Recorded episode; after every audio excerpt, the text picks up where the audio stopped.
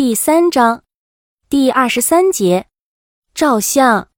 两性之间互赠照片虽不敌几十年前的以身相许，然而对预照的选择，当事人还是不能不考虑再三。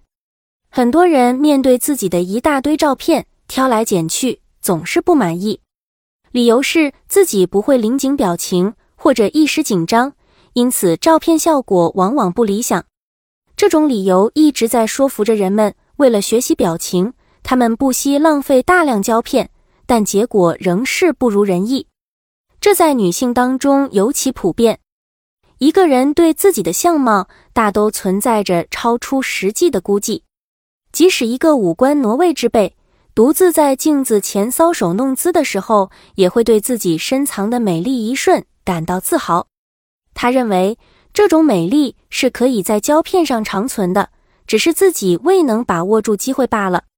实际上，这位临镜者的判断在镜像中发生了偏离，他把自己认为的美丽强加于镜子中的面庞上，并希望它闪光在生活中。这种幻觉产生的根源是对美的膜拜和对异性的高度负责，值得同情。在我看来，每张照片。基本上就是当事人当时状况的真实反应，这就好像只能是你欺骗生活，而绝不是普希金说的生活会欺骗你。但是，当我们对照片不满意，往往会怪摄影师技术不好，没人会承认是自己当时的太肥太瘦导致照片效果不好。坚持在镜头前春意荡漾、风情万种，的确是很困难的事情。因为最美的表情肯定不是在镜头前，而是在晕眩的黑暗中静静绽放的肌肤，而这个摄像镜头正是男人的眼睛。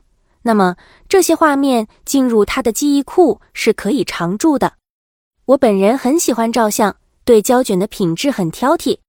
我觉得照相就是一种回忆。对于我这种身边亲人比较少的人来说，照片就是最珍贵的东西。